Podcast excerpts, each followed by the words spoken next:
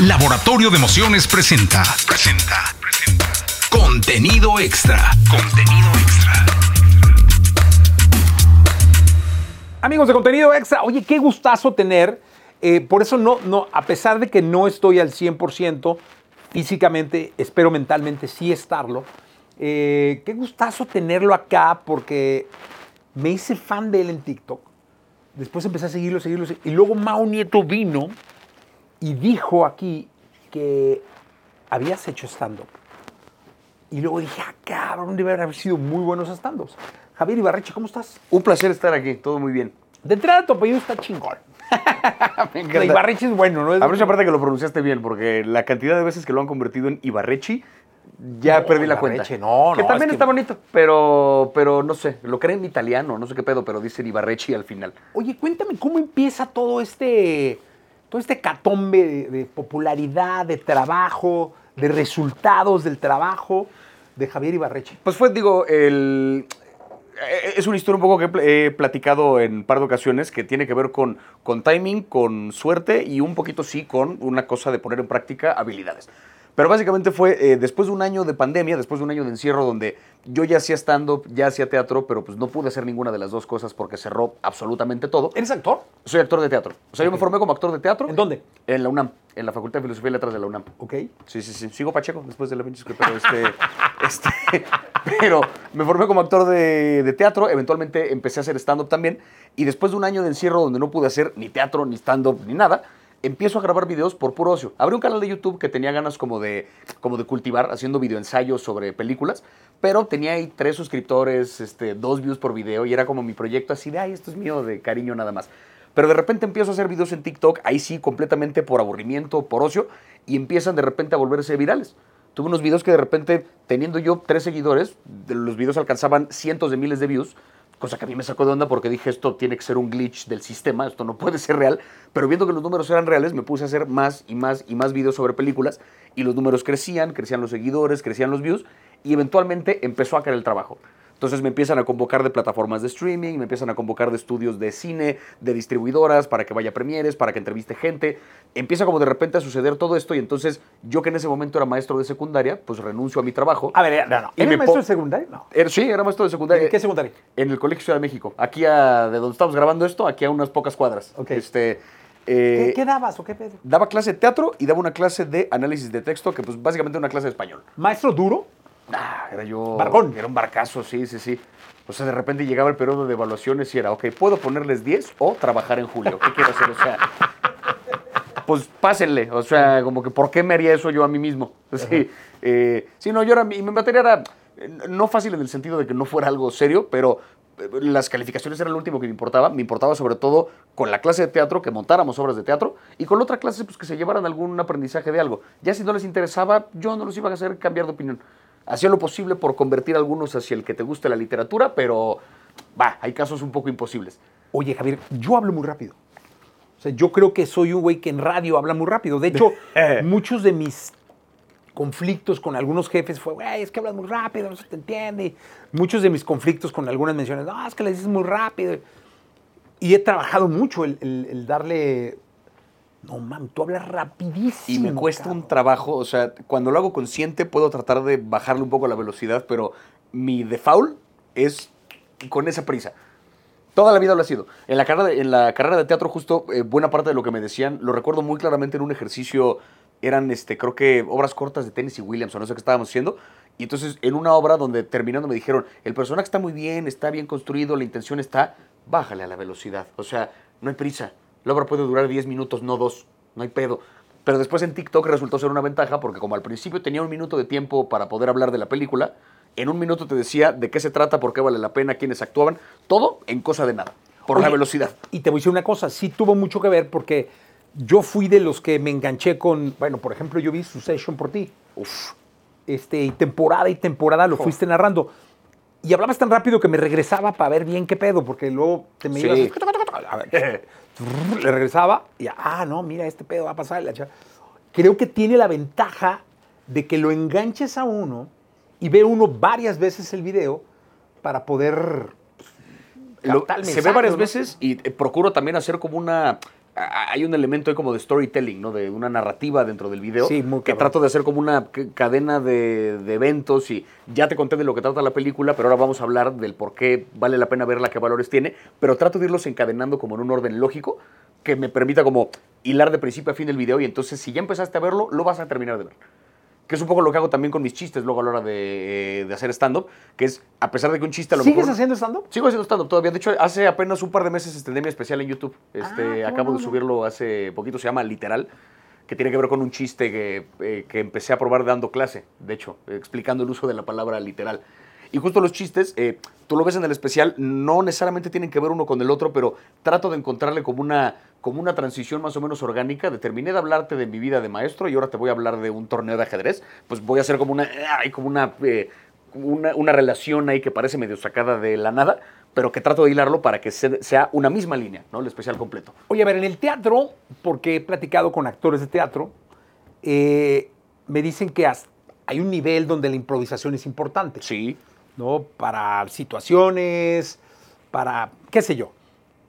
En el stand-up, que he platicado con, con stand-uperos, luego dicen que la improvisación es complicada, porque estás muy amarrado a lo que ya traes escrito. Y lo que llaman cabareteo Sí. no es fácil y no cualquiera lo hace. Sí. Este, y eso te lleva a que de pronto puedas llegar a tanquear. Fíjate, pinche lenguaje de estando pero Completamente lo, lo tienes muy dominado. El, Muy este, el cabareteo, el tanquear, Sí. el bien. Eh, ¿Cómo- tanquear, dices de aquel que fracasa rotundamente en el escenario. Este, Exactamente. ¿Cómo, se combina? O sea, tú no, tam- tampoco en el stand-up improvisas. A mí me encanta la parte. De hecho, quizá de lo que más disfruto en el stand-up es el cabareteo. O sea, gozo mucho el ponerme a cotorrear con el público. Procuré en mi especial, de hecho, conservar por lo menos unos dos, tres momentos de cabareteo que están ahí guardados para la posteridad. O sea, el, especial lo grabamos en una sola toma y pues le aposté a ver qué me encontraba ese día. Y ese mismo día, de tú, ¿cómo te llamas? Tal. Y hubo una interacción y le pregunté de su película favorita y salió un momento muy bonito que solo salió en esa función. Y que, o sea, son de esas que dije, el universo me sonrió ese día porque justo me trajo a esos espectadores para que me dijeran esas palabras ese día para la grabación. Pero gozo mucho el rollo de improvisar y cotorrear con el público. Me gusta conocer además a la gente que va a, los shows. Me toma de repente gente con trabajos muy extraños o gente que me responde cosas que de plano no esperaba. O sea, vidas verdaderamente interesantes que conoces a partir de- del cotorreo con el público. Y el rollo de improvisar, a mí se me hace como crucial como herramienta para cualquiera que tenga una disciplina escénica, llámale stand-up, llámale teatro, llámale... Porque siendo algo que ocurre en vivo, el imprevisto es parte de... O sea, una obra de teatro en la que de repente, por X o Y, un personaje no está entrando a tiempo porque el vestuarista se atoró con veto a saber qué, y entonces tienes que quemar 30 segundos donde tienes que improvisar algo. ¿no? Porque la obra tiene que continuar. En un show de stand-up lo mismo. De repente un espectador rompe una botella de cerveza a medio show y es un ruido que llama la atención. No puedes solamente ignorarlo y seguir hablando. Tienes que atender lo que acaba de pasar porque la atención de la gente se fue hacia allá. Y ahí tienes que improvisar un poquito con eso y luego regresar otra vez a tu material. O sea, a mí se me hace clave el recurso de la improvisación y yo lo disfruto durísimo. Oye, cuéntame algo. Este asunto de ser un boom digital eh, implica muchísimo trabajo porque yo siempre he dicho que, que toda la gente que detona digitalmente, llámese cual llame, como se llame la plataforma, tiene detrás mucho trabajo, la gran mayoría, ¿no? Es decir, tus videos me imagino que pues, no es llegar y grabarlos. Sí, no, no, hay un, hay un guion que yo guion no escribo. y todo sí, este sí, rollo. sí. Pero luego viene, casi siempre viene la seducción. La dulce seducción de los medios convencionales. Estos que dicen, no mames, tiene un chingo de gente en TikTok. Me lo traigo. Seguro va a ser un madrazo también acá. ¿Cómo vas? ¿Cómo, cómo, cómo ha sido esa seducción? ¿Ha habido o no ha habido? Yo sé que sí ha habido, yo sé que la has probado, pero tú cómo te has sentido. Justo creo que hay un... Creo que mientras sean claros los términos y mientras sepas exactamente el qué le estás ofreciendo tú al medio, pero qué te ofrece el medio a ti, es un trato que puede valer la pena.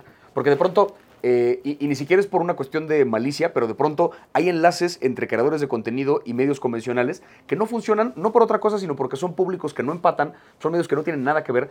O sea, el contenido que yo hago, por ejemplo, que es recomendar series y películas, o sea, esa parte del contenido, le pega un poco a todas las generaciones. Si bien la mayor parte de mi público, por la plataforma en la que me desenvuelvo, que es TikTok, tienen, digamos, entre 18 y 40 años, por decirte, o sea, la gran, gran mayoría, hay un montón de gente también de más de 40, más de 50, más de 60, que ubican mi plataforma, ven mis recomendaciones, y es a lo mejor gente que es un poquito más afín a ver medios convencionales. Entonces, que de repente yo participe en un medio tradicional, en la televisión abierta, en una cosa como esa, tiene sentido porque la gente como que algo va a ubicar, habrá gente que veía la tele abierta que no veía redes que me empiece a ubicar, pero hay como un enlace natural. Pero de repente, gente que hace contenido que es como muy exclusivamente para una generación más joven, que es una generación que en su vida ha aprendido la tele abierta, ¿qué vas a hacer en ese enlace? O sea, como que a lo mejor no tiene mucho sentido y puede ser que la tele se agarre de, es que tiene muchos seguidores, quiero traérmelos para acá. ¿Cuántos realmente van a irse para allá? ¿No? O sea, como que creo que si está bien estudiado y está bien analizado, como creo que fue el caso de mi participación en los Oscars, hubo como una, hubo como una inercia, una, una sinergia, perdón, bastante orgánica donde pues yo hablo de cine, tengo que ver con cine, Tebasteca hace la cobertura de los Oscars, me llamaron, o sea, se hizo como un enlace que funcionó bastante bien y nos fue muy bien en esa transmisión.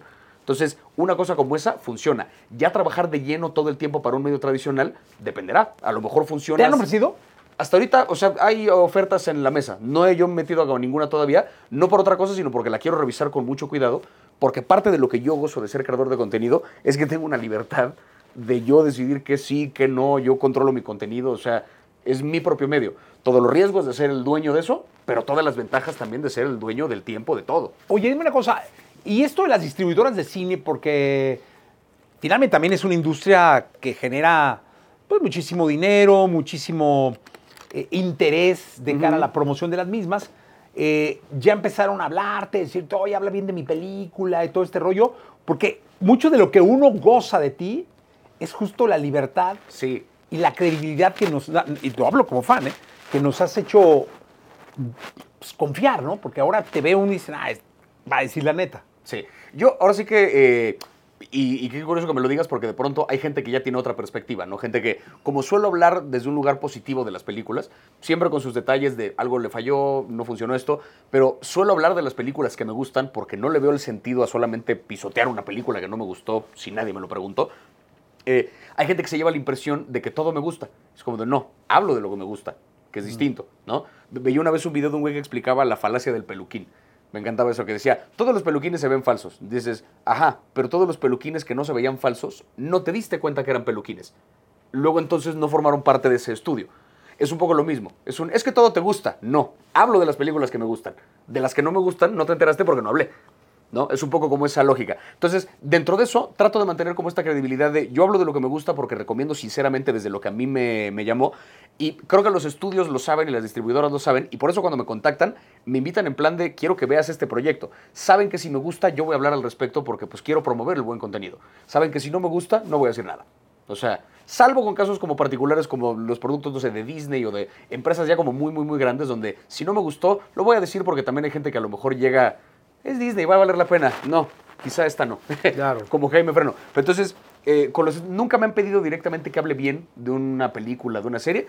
Más bien han sido siempre invitaciones como de, cale al estreno de esto. Muchas veces están genuinamente entusiasmados de, me, me acuerdo cuando me invitaron a verla de todo en todas partes al mismo tiempo que me invitó Diamond, que fue la distribuidora que lo trajo, decían, es que sabemos que esta película te va a gustar. O sea, confiamos tan ciegamente en el contenido que es un, ven, vela, meses antes de que salga, tan me gustó que terminé armando una función para mis seguidores en una sala de cine que me prestaron. O sea, que fue una cosa de quiero promover esta película porque me pareció una sensación. Entonces, como que creo que saben que ese, ese es el mecanismo. Si algo me gusta y me prende, saben que yo le voy a entregar todo el entusiasmo. Entonces, siempre ha sido como ese el acuerdo. Oye, dime una cosa, y todo este asunto de Ibarreche en el stand-up, en el TikTok, eh, el concentrarte, hasta donde entiendo, en una red que es TikTok, Sí. que no monetiza, al No. menos en México, Sí. este, que monetiza por clientes y este rollo, ¿no?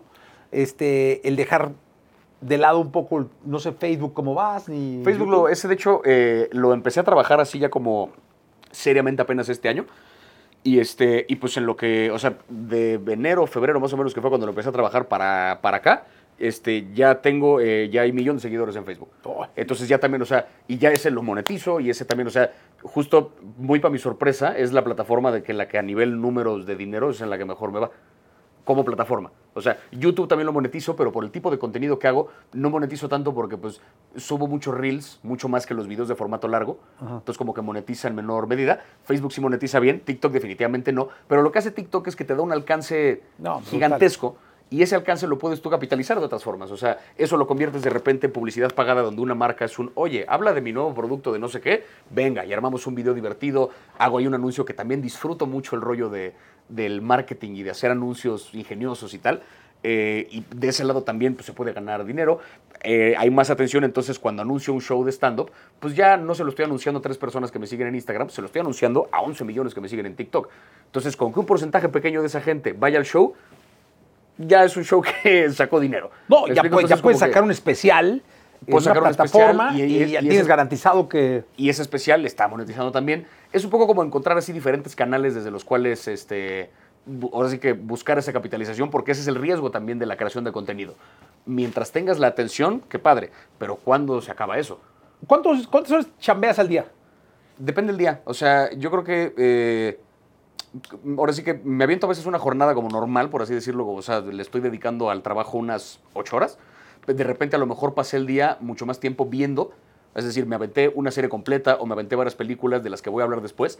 Tú pensarías, pues no trabajaste. Pues técnicamente sí. O sea, sentarme a ver las películas es parte de, de la chamba. Y al día siguiente, a lo mejor estuve todo el día escribiendo guiones. Y al día siguiente estuve todo el día grabando sus guiones. Entonces, depende del día. Y luego hay un cuarto día donde dije, bueno, ya grabé, ya escribí, ya tal, o no voy a hacer nada. Entonces, me lo voy también como campechaneando porque para mi propia salud mental, de repente es un, hoy estoy saturado, hoy no quiero redes, hoy me aparto. Oye, tengo hoy una, silencio. Tengo una técnica que te quería platicar, que todo el mundo me critica y me hacen pedaz, pero pues yo me la paso muy bien viendo series con esa técnica. Es la técnica de... Hay momentos, haz de cuenta, yo le adelanto a las series. Entonces, yo he descubierto que hay momentos en la serie donde pues, una pareja pues, se encontraron y la chingada, y se toman de la mano y caminan por un pinche parque dos minutos, cabrón, ¿no? Con una apuesta de lo que tú quieres, Sí. palomas que cruzan, y, pero Ajá. dos minutos, cabrón, se chingan. Y digo, no mames, ¿para qué me chingo dos minutos? Le adelanto y paro en la siguiente escena. ¿no? Cuando ves que ya empiezan a pasar cosas. Ya pasan cosas. Una madriza, ¿no? Dos minutos de madriza. Pues están madreando, cabrón. Uy, yo no Entonces, le adelanto, y ya, ah, cabrón, ganó este vato, ¿no? Ya quedó bien madreado este güey. Una escena de sexo. Pues están echando pasión. ya terminaron, ya, ah, ya. Entonces, así me la llevo. Y he, y he podido ver temporadas en un fin de semana. Por adelantarle Por a esos momentos. Es mala idea. Mira, yo creo que hay un montón, o sea, dependerá de la serie, de la película. Habrá casos en los que efectivamente... En Succession no lo hice. Ha- Habrá escenas, por ejemplo, en las que de repente es una escena de sexo, una pareja no sé qué, una no banda peleando. A lo mejor Yellowstone sí. en Yellowstone la adelantaste. Sí, señor. Hay mucho de andar a caballo y no pasa Sí. Sí, también eso es cierto. Que un poco, va, a, a mí Yellowstone, por ejemplo, disfruto de los momentos de, ay, no está pasando nada, veamos al caballo. Como No, que yo me, no, chinga, me manda a un lugar de, sí, qué paz ver a este güey andando a caballo. No, yo le de adelanto, cabrón. Pinche caballo al final. Yo ¿no? lo que creo es que de repente esos momentos eh, tienen, a lo mejor, a lo mejor la trama no está avanzando, pero te están dando como un color de una bola de cosas de, del, del estado de ánimo de los personajes, de la forma en que se relacionan. Pensando, por ejemplo, en la escena de sexo. Uno podría pensar, ah, es que son desnudos gratuitos, a lo mejor no avanza la trama, pero la forma en la que están eh, echando la pasión, o sea, el qué tan violentamente, qué tan no violentamente, el quién parece que está controlando a quién, hay un juego de poder de por Ah, medio. lo catas en los 10 segundos primeros y luego ya la No adelantas. necesariamente, a lo mejor hay una escena donde va evolucionando, tú dices, ah, caray, o sea, escenas de... Y lo mismo con una escena de pelea. Este año, por ejemplo, para mí una de las mejores películas que salió en 2023 fue la de John Wick 4, que me parece un auténtico, o sea, es un recital de ballet, pero con chingadazos, o sea, me parece una cosa así, ah, o sea, una catedral de película.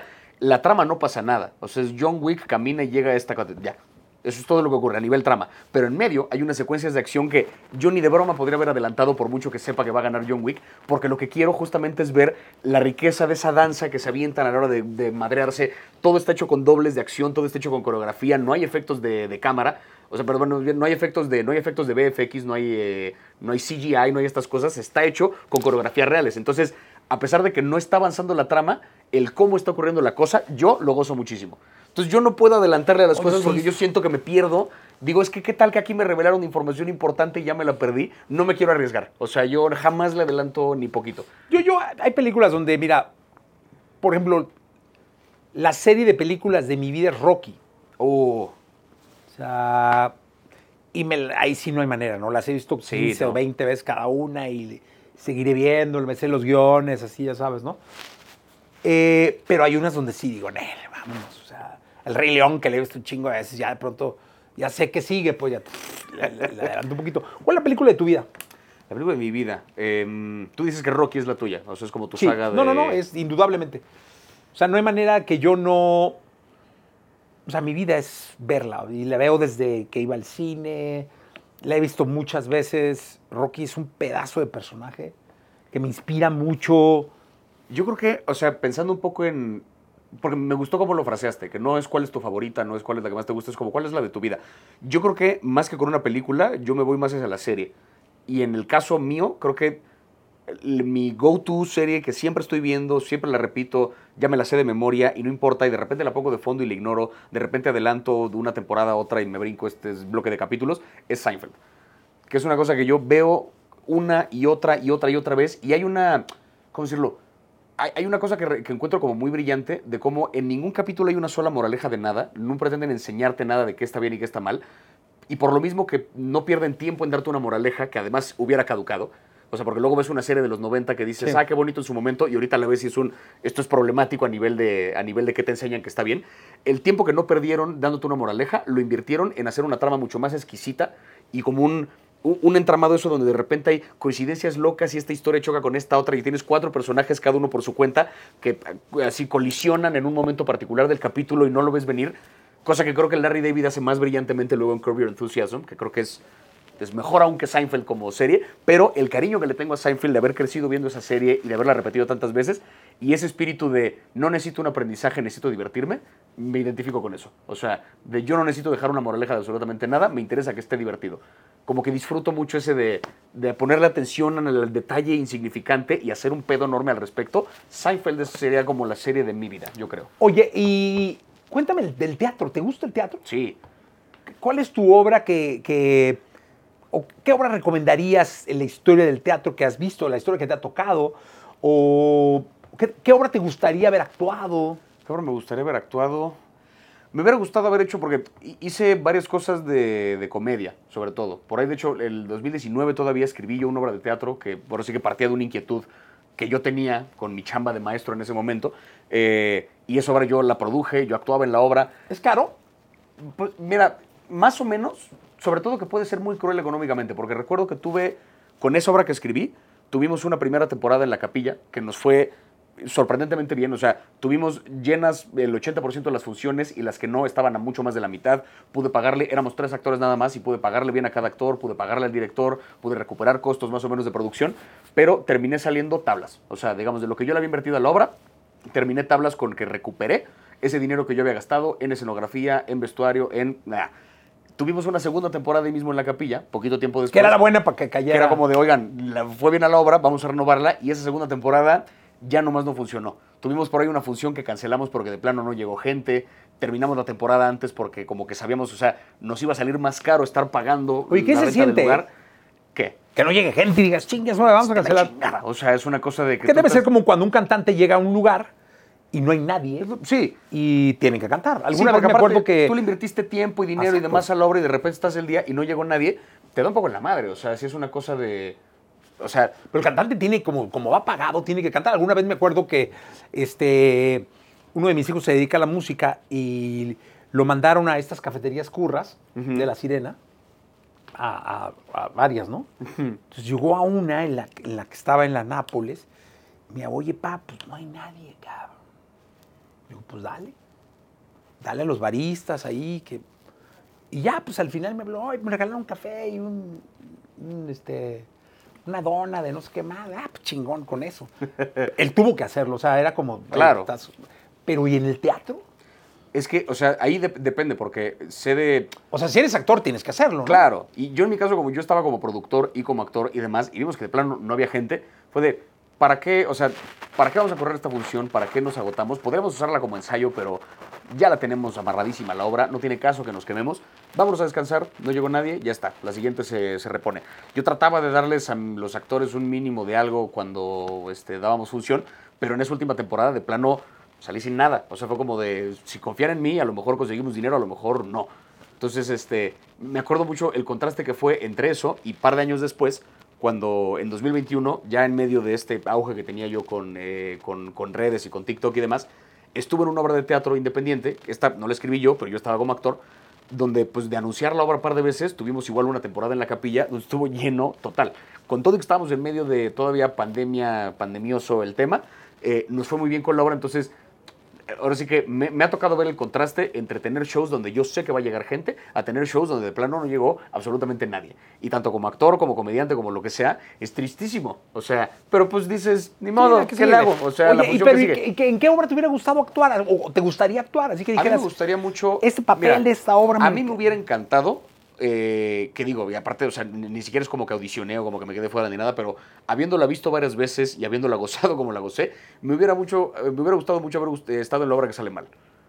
ah, puta, es yo, buenísima yo hubiera gozado vi. mucho haber formado, porque se ve que había, además de que había una precisión militar en los movimientos, cosa que como actor yo me hubiera sentido muy seguro de haber ensayado, ensayado, ensayado, ensayado para que todo corriera así. Se ve que había encima de esa precisión un juego muy vivo. Muy o sea, había actores que sabían cómo llegar a su marca, pero no estaban tiesos, no estaban, no estaban ejecutando como robots. Estaba completamente lleno de vida todo lo que hacían en cada pinche escena de esa obra. Haber jugado como parte de eso, bueno, hubiera sido una total gozadera para mí. Y que te voy a decir una cosa, ibas a la obra y salías muy bien. Sí. O sea, te reías tanto Sí. que realmente era de las obras que te sacaban del teatro y decías, puta, ay, cabrón, qué bien me la pasé, cabrón. Sí. O sea, porque yo creo que el teatro tiene mucho eso. O sea, hay obras que te hacen reír y te sacan un halo de, de ilusión y, y sales como bien en otra onda. ¿Sabes cuál me hubiera encantado verte o me encantaría verte? No sé, el pinche nombre. Le hizo Diego Luna eh, en el Insurgente. La del perro no sé qué a medianoche. No, la no, no, no, no. Una que tiene que ver con la la de- tecnología y sí, la que le hizo con. eh, ¿Estaba Luis Gerardo? también? Luis Gerardo, Sí, alternaban ellos dos. alternaba con él. No me acuerdo cómo se llama la obra. virtual, a ver, eh, si nos echan la mano a buscarle. Sí, sí, sí, ya sé cuál dices. ya Hay cuál cualquier dices. cantidad de celulares aquí que pueden buscar ahí. Sí, sí, sí. Esa lo hubieras hecho de maravilla, cabrón. Porque aparte traes el tema Aparte, por el ritmo claro, que tienes. El tema de lo por- virtual, el tema de. de sí, pronto, sin querer, cabretean un poco la obra, cabreteas. Privacidad. Privacidad. Esa Privacidad. obra tuve te dado increíble, cabrón. ¿No? ¿A poco no? A mí me gusta, o sea, e- es que justo tiene eso el, el teatro, porque a, a mí disfruto mucho todo lo que hago en redes, o sea, es muy rico como el, el ver cómo el contenido llega a ese alcance de personas y que la gente ve las cosas que recomiendo o se arma una discusión rica en torno a, yo opino esto de esta película, pero ustedes qué pedo. Y, o sea, gozo mucho como el tipo de conversación que se arma en torno al contenido que hago. Pero nada le gana la sensación de estar frente a un público en vivo. Por eso gozo tanto el stand-up, porque es como una interacción directa donde la risa me está llegando de regreso en vivo y algo tiene de magia especial el teatro, que es, además de eso que te ofrece el stand-up, la ficción te ofrece como una capa adicional de algo, donde además de que vas más protegido, porque pues en el stand-up un poco eres tú, soltando tu opinión de tus cosas, de todo, en el teatro como que la ficción te abraza y es un, puedes ser el hijo de la chingada más grande del planeta, no pasa nada, porque no eres tú. ¿No? Estás jugando un personaje, pero salir a defender a ese personaje, salir a jugar así, soy esto, hay una cosa catártica así de... Esta obra que te decía que estuve en 2021 me tocaba hacer, era, está muy divertida porque aparte era una versión como a una adaptación de la película de La Favorita, de Yorgos Lantimos, esta de una reina que es Olivia Colman, Ok. este, que es una reina que tiene como estas dos mujeres medio compitiendo por su cariño, porque pues ella es la que manda. Esto era un poco lo mismo, pero con tres hombres. Entonces yo era un rey, un déspota total, que tenía estos dos güeyes compitiendo por su favor, y yo me la pasaba, la mitad de la obra yo estaba sentado dando órdenes y abusando de uno y haciéndole al otro, y era una cosa donde jugar a ser un villano así de villano, porque es grotesco el personaje, cae mal, o sea, es irredimible, no, no tenía como un bueno, es malo, pero no, una basura de persona. Qué divertido es jugar a hacer eso en el escenario. O sea, tiene una... Te, te llena de vida el decir, mira, no sabía que era capaz de este nivel de crueldad en la ficción, ya salí, ahora sí, a ser buena persona. En- Oye, fíjate que yo admiro mucho a un personaje, me imagino que lo, lo ubicas, que es Residente. sí, Este, me encantan sus líricas, lo conozco, puedo decirte que llevo una relación con él, él lo he entrevistado muchas veces. Y eh, cuando sabía que venías, lo estaba escuchando y hay una rola de este güey, que le digo güey con cariño, René, este, que se llama La Cátedra, o Cátedra, no me acuerdo bien, donde él rompe el récord de palabras, o sea, da 1900 palabras en una canción, en un rap, ¿no? Y es una tiradera contra un güey ahí. la. ¿Tú rapeas? No. O sea, porque luego, luego pensé y dije, no, hombre, Ibarreche podría rapar bien cabrón. O sea, digamos, yo, me gusta mucho el hip hop, me gusta mucho el rap, eh, lo escucho y hay canciones que de tanto escuchar me las sé Pero has intentado hacer un rap. jamás. O sea, como que jamás me he puesto yo a escribir un algo ni a improvisar rimas, pero no... Es algo que también, como cualquier otra disciplina, se entrena y se entrena y se entrena y se No, no, entrena. cabrón, no, no, no, Es un no, pedo que... O sea, la gente que tiene como esa capacidad de encontrar... eh, Yo de repente veo estas batallas de freestyle, estos güeyes que improvisan rimas, y si es una cosa de... Te asombra el nivel de ingenio de cómo puede ser que aterrizaste ese calibre de insulto rimando además. O sea, si hay un. No, no me cabe en la cabeza cómo llegas a eso. Y más de una vez he visto como estos raperos explicando el no, lo haces de esta forma y estás como. Ya pensaste en la palabra con la que rematas, más bien tienes que pensar en la primera que va a venir. Entonces estás hablando mientras estás pensando en dos líneas adelante. Hay como una cosa que se entrena que dices, si lo entrenara, a lo mejor podría hacerlo. Pero jamás lo he entrenado. Entonces no me atrevería a decir que sé hacerlo. No me atrevería a decir porque Oye, pero alguna es una disciplina a la que le tengo muchísimo respeto. Así. Es que estaría chido ponerle vida a uno de tus videos, cabrón. Eso estaría. Porque si, si le pones- a hacerlo, si alguien que No, está viendo esto agarra un video Ponerle mío, beat, estaría increíble. si alguien agarra un video mío donde estoy hablando en chinga y le pone ahí un algo, me lo manda, yo feliz de, Es que- de hacerle algo. No, claro, cabrón, está bueno. Nada más habría que definir muy bien el coro para repetirlo y todo, ¿no? Claro. Pero es que sí, ese ya lo pensé. Digo, 1900 palabras. Y dije, no, hombre, seguro debe rapear. Yo pensé que rapeabas. No, o sea, como que eh, recuerdo haber jugado alguna vez en, eh, en, en improvisación, o sea, porque hice impro durante un tiempo también, y pues había una categoría que tenía que ver con eso, ¿no? Con era como musical y de repente el tema puntual era como, era hip hop, entonces había que rapear y pues te defiendes dos, tres en el escenario lograbas aterrizar alguna rima, Eh, sí. ¿No? Y alguna vez para un amigo que es músico, algo grabó para un proyecto de no me acuerdo qué cosa, y me pidió que yo rapeara unas cosas que ellos habían escrito, y pues ahí medio me defendí. Pero hasta ahí, o sea, como que no, no sé cómo sonaría, no sé, no tengo idea. O sea, si alguien le pone a un video mío, eso. Pues Lo- lo- ahí está la invitación, ahí está la ¿eh? invitación, de verdad, o sea. Y por lo menos yo lo comparto y les doy un sí, su crédito, todo el pedo. Sí, sí, No sí, vaya a ser que en TikTok empiece el desmadre. Por favor, bienvenido. Sí, sí, sí, sí, sí, o sea. Porque es que, insisto, por el ritmo que traes, pues, estaría increíble rapear. Hay un- No, no hablo de las, de las batallas estas de gallo, no, no, no, de- Sí, un no, rap bien hecho, escrito, un rap armado, bien sí, hecho, sí, más cargado a un hip hop, a un trap, a una cosa de estas, ¿no? O sea, no, no, de ninguna manera hablo de, de improvisar. Fíjate que yo sería muy feliz y de hecho, si, eh, o sea, hasta extiendo un poco más la invitación de si alguien está interesado en convocarme para su canción, hablemos, o sea, a ver qué pedo. Yo, Estaría increíble. Es que, insisto, yo, yo soy un aferrado de que la vida tiene ritmo. sí. O sea, para todo lo que hagas, tiene ritmo. Y lo que no tiene ritmo a mí me angustia mucho. Haz de cuenta, cuando veo a alguien así como muy opacón o veo algo muy gris, gris, gris, digo, ay, cabrón, o me mandan lo que sea, una canción. Porque para mí la vida es un ritmo, Sí. es un beat, cabrón, todo lo que haces. cabrón. Justo el... eh, voy a aprovechar como para hacer medio transición a una cosa que quería también este, compartir, pero hay una... eh, vi alguna vez un comediante, este Dave Chappelle, hablando acerca de la relación como natural que había entre los músicos y los comediantes. O sea, como que él hablaba de este fenómeno que es muy común, que un grupo de comediantes tenga de amigos a un grupo de músicos, viceversa, y decía, tiene sentido, porque cualquier comediante quisiera ser músico y cualquier músico cree que es chistoso. O sea, como que una, hay una relación ahí entre las dos cosas, pero iba un poquito más allá con esta explicación y decía, la relación entre la comedia y la música es natural porque el comediante sí es como una especie de músico toda proporción guardada. El comediante, digamos que está utilizando un instrumento que son sus chistes y el sonido que emite de regreso ese instrumento es la risa del público. O sea, si tú no escuchas la risa del público activamente, no es un show de stand-up.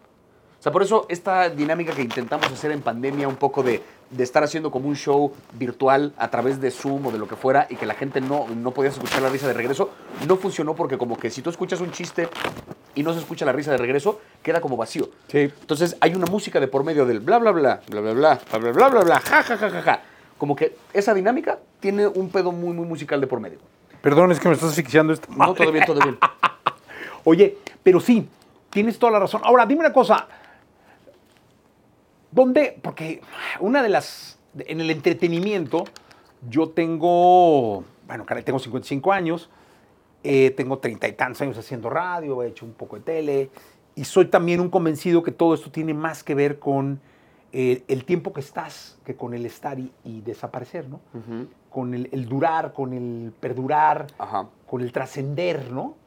Y que yo siempre he dicho que es carrera de resistencia, no de velocidad. Sí. Eh, luego pudiera pensar, si lo digo con mucho respeto, que en ciertas plataformas, si no haces o no vas adecuando el contenido que tú le ofreces al público a la transformación de la plataforma misma, puede ser efímero. Sí. O sea, puede durar un año, dos años. Sí, este, sí, sí, completamente. ¿Cómo, cómo, cómo- o qué estás haciendo? ¿Cómo te estás preparando para eso? Yo un poco, por lo mismo, trato de apostarle a muchas cosas al mismo tiempo. O sea, a mí desde que yo empecé con TikTok me quedó muy claro que es, lo agarré en el momento correcto porque es justo cuando TikTok empezaba a crecer a nivel de usuarios, de, espectadores, digamos, en México, fue cuando yo me sumé a hacer contenido. Entonces, por eso los números crecieron a una velocidad que ahorita incluso ya no es posible porque ahorita ya todo el mundo está en TikTok. Entonces tuve como mucha suerte de entrar en el momento en el que entré. Me consta que esto ha crecido rápido, pero por lo mismo que ha crecido rápido, yo no sé cuánto va a durar.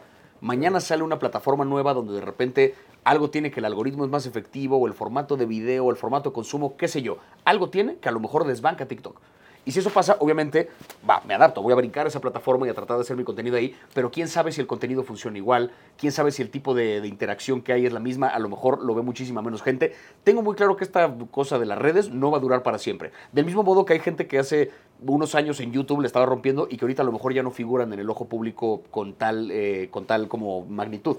Pero eh, trato entonces, o sea, no he dejado de cuidar mi carrera de comediante, o sea, sigo escribiendo contenido, sigo dando shows, grabé mi especial, lo publiqué, pretendo seguir cultivándome en ese sentido. Estoy trabajando como guionista también en proyectos que estamos como vendiendo a eh, estudios y a cosas así como a ver quién los compra para eventualmente, o sea, me encantaría trabajar en un writer's room como parte de la producción de una serie Wow. o como parte del trabajo para una película. Eh, me quiero actuar también, o sea, soy actor de teatro, me formé como actor y he actuado en varias cosas. Quiero, ahora sí que quiero entrarle al cine y a la tele desde ese lugar. Estoy haciendo doblaje también, tuve ya como varios este, trabajos pues, importantes este año y quiero seguir cultivando esa parte. Ahora sí que todo lo que tiene que ver con disciplinas artísticas, le quiero entrar.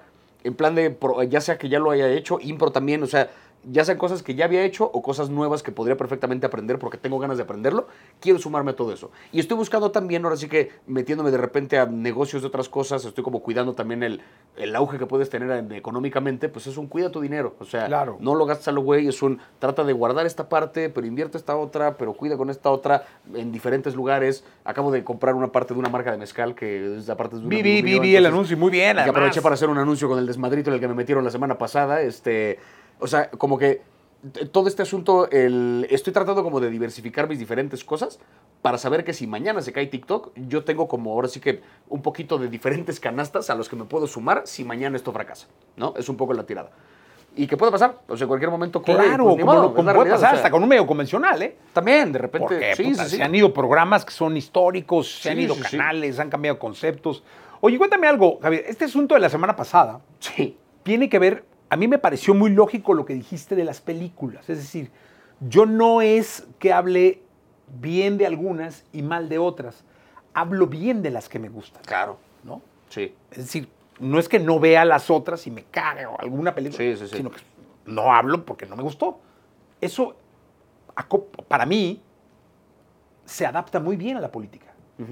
No sé, o sea, es como, güey, si a mí no me late la política, ¿para qué chicos voy a hablar de política? Justo porque hay, o sea, eh, por eso un poco saqué el video que saqué, sin mencionar nombres de nadie, sin meterme como con... Yo dije, yo no hablo de esto, porque no sé. O sea, no tengo idea, no tengo idea de lo que hablo. Yo no soy ningún experto en esto, no lo he leído, no lo estudio, no tengo por qué. O sea, ¿de qué sirve que yo meta mi opinión sobre un tema del que neta no tengo idea? Sé de cine. O sea, hay cosas que sí sé de películas, entonces puedo recomendarte una película a partir de que sé describirte la experiencia que implica esa película. ¿Te gustan los musicales? Pues este te ofrece esto y esto y esto y lo otro, tiene esto a favor, tiene esto en contra. Eso lo puedo desglosar. Yo no tengo idea de qué ocurre en el espectro político de nada. Por eso dije, yo no, aquí marco una línea. Con esto no me voy a meter, con esto no me involucren, o sea, y por lo mismo no traten de involucrarme desde afuera, no traten de, oye, pero tú qué... pre-?" No, no me toquen. O sea, yo con esto, no.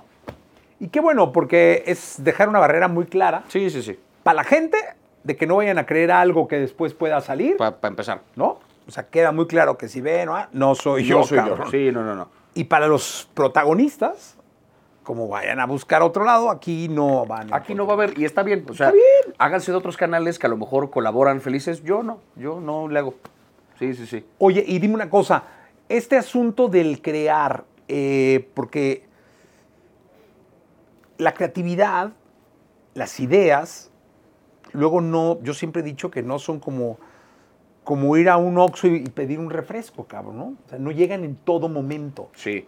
O sea, de pronto pueden pasar semanas y no hay manera, o sea, no hay manera. Sí. ¿Qué pasa contigo cuando necesitas estar creando y no llega nada? Tengo ahí la ventaja de que en el mundo del cine y de la tele no hay, nunca no hay estrenos. O sea, cada semana sale o una serie nueva o una película nueva, hay un algo que está haciendo algo de ruido, algunas semanas más que otras. O sea, cuando sale una película, eh, no sé, del calibre de lo que fue la de Spider-Man, cuando salían los tres Spider-Man, Buenísimo. eso fue un fenómeno cinematográfico que no habíamos visto en un buen rato, porque aparte fue en pandemia. Entonces fue una locura que ocurrió esa película y la forma en la que ocurrió, órale, ¿no? A lo mejor hay semanas donde no tienen esa magnitud, pero siempre hay un estreno de algo. Esta semana salió una película de la que hay más o menos gente hablando, la siguiente semana sale una serie de la que también. Entonces, si me quedo yo de plano sin ideas, pues es un bueno, ¿de qué está hablando la gente ahorita? De esto, venga, veámosla y a ver qué opinión tengo. Tengo la ventaja de que mi contenido parto de lo que hace alguien más, en el caso de las películas y las series. Ya cuando se trata de cosas que, ¿cómo decirlo? De contenido que yo hago como por placer propio de, deja tú el recomendar algo, el hacer una especie como de ensayo en torno a una película o una serie, ahí sí, de repente me quedo sin ideas y pues paso por periodos donde simplemente no lo hago. O sea, como que sí, creo que existe una suerte como de bloque creativo, de bloqueo creativo, perdón, pero creo que la respuesta básicamente es un haz otra cosa. O sea, así como cuando de repente no se te ocurre algo es ponte a trapear, porque a lo mejor eso te despeja un poco la mente y regresas. Del mismo modo es un, si no estoy logrando escribir nada en este sentido, voy a escribir un chiste. No se me ocurre nada, voy a editar un video. No estoy, voy a esta otra cosa. O sea, como que es un, procuro mantenerme ocupado con algo y en el estar ocupado algo saldrá. ¿Qué música te inspira? ¿Qué música me inspira? Ay, no lo Esa sé. está buena, porque dije que, ¿qué playlist tendrá? me maman los boleros. Así me gustan un chingo los boleros. O sea, Wow. gozo mucho como esta cosa, como sencillita, cálida, así que digo, me no, recuerda- los boleros son pedazos de arte. me ¿eh? lleva a un lugar muy especial. Y me gusta mucho también este como pop cursilón de, de- me gusta de todo, genuinamente. O sea, de verdad, de todo. Camila. De todo, de todo. No, fue más como pop ochentero, así como romanticón de así gringo, este. O sea, y ni siquiera tengo como un artista Cuando baja la marea. ahorita, pero... Cuando baja la marea. De todo, de todo, de verdad. O sea, pero sobre todo creo, o sea, los boleros me laten un chingo. Me gusta mucho el funk y me late mucho el jazz también. No sé si. O sea, eh, mi grupo que quizá favorito en la vida es uno que se llama Wolfpack. Ahorita, que es un grupo de funk, pero que de repente hacen como medio RB, de repente juegan a diferentes cosas y como que tienen mucho sentido del humor. Y digo, este grupo es esto, me lleva a un lugar chido mentalmente. Oye, si tuvieran que darte un par de boletos para- y tuvieras que ir, porque hay que ir y la chingada, para un concierto de los actuales, de los cantantes y artistas actuales, al Foro Sol, ¿Ok? ¿a cuál hu- hubiera sido? De los Eh, últimos. De los últimos, pues de lo que hubo este año, o sea. De lo que hubo este año. Creo que hubiera sido. Un una- festival. Seguro hubiera sido una gran experiencia ir a ver a Taylor Swift. Estoy seguro que hubiera sido. Fue una gran experiencia. Me imagino, o sea, porque es un fenómeno de otro calibre. O sea, De otro lo calibre. que está haciendo ella a nivel comercial, a nivel cultura, a nivel. Es un pedo que dices que. Y hubiera sido, o sea, haber estado ahí como parte de ese fenómeno, creo que hubiera sido. Porque aparte creo que traía un show. Impresionante. Así. No, no, no, y la verdad fue una grata experiencia. Así de, de- ¿qué onda? O sea, muy bien hecho. Yo creo que hay, hay conciertos que luego son pedazos de arte así, perfectamente hilvanados, bordados. Ese es uno de ellos. Este fue así, una cosa. Impresionante, no hay manera que se salga nada. El speech bien hecho, cómo, cuándo, dónde, outros, intros, todo perfecto. Buena elección. Sí, yo creo que hubiera sido ese. Buena Sí, sí, elección. sí. Porque aparte me encanta esta cosa que hizo ella de, pues ves que sacó la película de- del concierto Sí, filmado, sí, sí, sí. que se brincó a los estudios y entonces, o sea, dinero que hubiera tenido que compartir con un estudio de lo que tú quieras, no lo compartió con nadie. Ella se fue directo a yo tengo mi fanbase, yo voy a promover este documental y éxito, así taquillazo. Y no, me parece increíble. O sea, que haya como dicho, no los necesito. Y ella sola fue y lo publicó. Pero hay que tener su nivel, ¿no? Hay que tener su nivel claro. O sea, no puede llegar cualquiera y No, llegar hombre, con una, no. dis- una sala de cine. La "Oye, gran mayoría le sufren. ¡Uf! Claro, pues sí, pero ella que tiene ese nivel de impacto como que fue, a ver, ¿para qué me sirve el aparato de marketing del estudio si ya lo tengo yo? Me voy directo con el cine. Y está, acaban de sacar apenas las nominaciones a los Globos de Oro. Está nominado el de Eras Tour a una cosa, hay una categoría que tiene que ver como con éxito en taquilla o impacto en taquilla, no sé cómo se llama la categoría, pero está nominado este. Y me parece absolutamente lógico porque además de los números que generó de dinero, el mecanismo con el cual se brincó a los estudios y llegó directo a, a los cines, eso es digno de estudiarse. O sea, como que es un... Yo creo que sí temblaron un par de ellos. O sea, sí fue como de siguiente figura de este tamaño que haga su película, su tal, a ver qué pasa. Oye, ahí te va. Estamos en la época de los conteos. Sí. Vamos al conteo de Javier Barreche, señoras y señores. Venga. Ya, ya la dijiste, pero piénsalo bien. a ver si es la misma. Película del año. Película del año, para mí, la mejor película que salió este año fue Poor Things. Cuéntanos por qué. Es- o sea, eh, bueno, Yorgos Lanthimos dirige esta película, que es el mismo director de La Favorita, ¿no? que esta película que le valió su Oscar a Olivia Colman hace unos años. Eh, Yorgos Lanthimos tiene un sentido del humor muy peculiar y tiene como una forma de abordar temas incómodos y que te pueden incomodar mucho mientras ves la película, pero lo hace de un lugar que sabes que te está diciendo algo. Esta película, ni siquiera quiero hablar mucho de la premisa porque vale la pena irla descubriendo por pedazos conforme avanza, pero tiene que ver con una mujer que básicamente es, es una adulta, pero un poco tiene como la mente de una niña y descubre el mundo. O sea, neta lo que estás viendo durante la película es cómo esta mujer interpretada por Emma Stone va descubriendo el mundo y cada aspecto de la vida. La política, el sexo, los viajes, eh, la cultura, la filosofía, como que todo lo que tiene que ver con la vida lo va descubriendo poco a poco con una colección de personajes excéntricos en un mundo visualmente alocado. La película es vulgar, chistosa, brillante, profunda, o sea, dice tantas cosas y lo que hace Emma Stone en esta película, o sea, si no le dan un Oscar a Mejor Actriz, hubo fraude. No me importa, o sea, lo que sea. Hay grandes actrices, y sí, Lily Gladstone en Killers of the Flower Moon y Margot Robbie en Barbie, increíble. Si no le dan el Oscar a Emma Stone, hubo fraude. Punto. Así. Serie del año. Serie del año... Difícil, Ay, ya- ya está aparte, complicado, o sea, se nos está atorando Yo ahí. creo, yo creo que sí, aparte la, la magnitud de lo que fue el impacto que tuvo y la, la última de Succession. La última temporada. Yo creo que, o sea, porque fue el cierre de la serie y creo que aterrizar Y el perfecto final una fue serie una joya. perfecto. Y aterrizar así una serie que había logrado lo que estaba, o sea, ya era un fenómeno, ¿sabes? Como que ya era Succession, era una serie compleja. Aterrizarla así de bien, con sorpresa, pero con sentido, o sea, que el final me haya sorprendido y además me hizo todo el sentido del mundo, estaba bien difícil. Yo no me lo esperaba. ¿eh? Y lo lograron, yo tampoco. O sea, fue así como que. Pero una vez que ¿cómo, pasa dices, cabrón? sí es cierto. O sea, no fue un final sorprendente que no tuviera sentido. Dices, es cierto y puede pasar en la vida. Ah, sí, sí, sí, sí. Sí. A mí, yo creo que, o sea, y hubo otras grandes series este año, pero yo creo que Succession fue una cosa aparte. Maravilloso. Ya tenemos película del año, serie del año. Señores, actriz del año. Actriz de la Emma Ya Stone. lo dijiste, Ya, Emma Emma Stone, Stone, Emma ya lo Stone. dijiste, O sea, perfecto. Se acabó, se acabó. Se acabó. Así. Actor del año. Actor del año. Ay. eh, estoy pensando, estoy pensando, estoy pensando, porque, híjole, hubo un montón de cosas también. No sé si de Oppenheimer o el mismo Ryan Gosling en Barbie o. eh, ¿Qué otra cosa salió? ¿Qué otra cosa salió? Hijo, es que no has mencionado una que yo estoy hasta angustiado. Hasta angustiado, ¿cuál? No he Sí. mencionado porque. Napoleón. No la he visto, porque estuve de viaje, no, no la he visto todavía. Está buena Napoleón, porque a mí me dijeron que estaba... Tienes que verla. Va, la veré, pero a mí, o sea, como que hasta ahorita lo que he escuchado es que está como de biopic. Mira. Y eso suelen estar Si malones. yo creo que estuviera tan buena, ya lo hubieras visto. O sea, si te hubieran movido tanto los comentarios, en chingo hubiera sido a verla. Sí. Y como que justo no lo he Creo. visto todavía. Me estoy poniendo al corriente apenas con lo que no vi en estas semanas que me fui de, de viaje, porque me perdí como de varios estrenos de ese momento.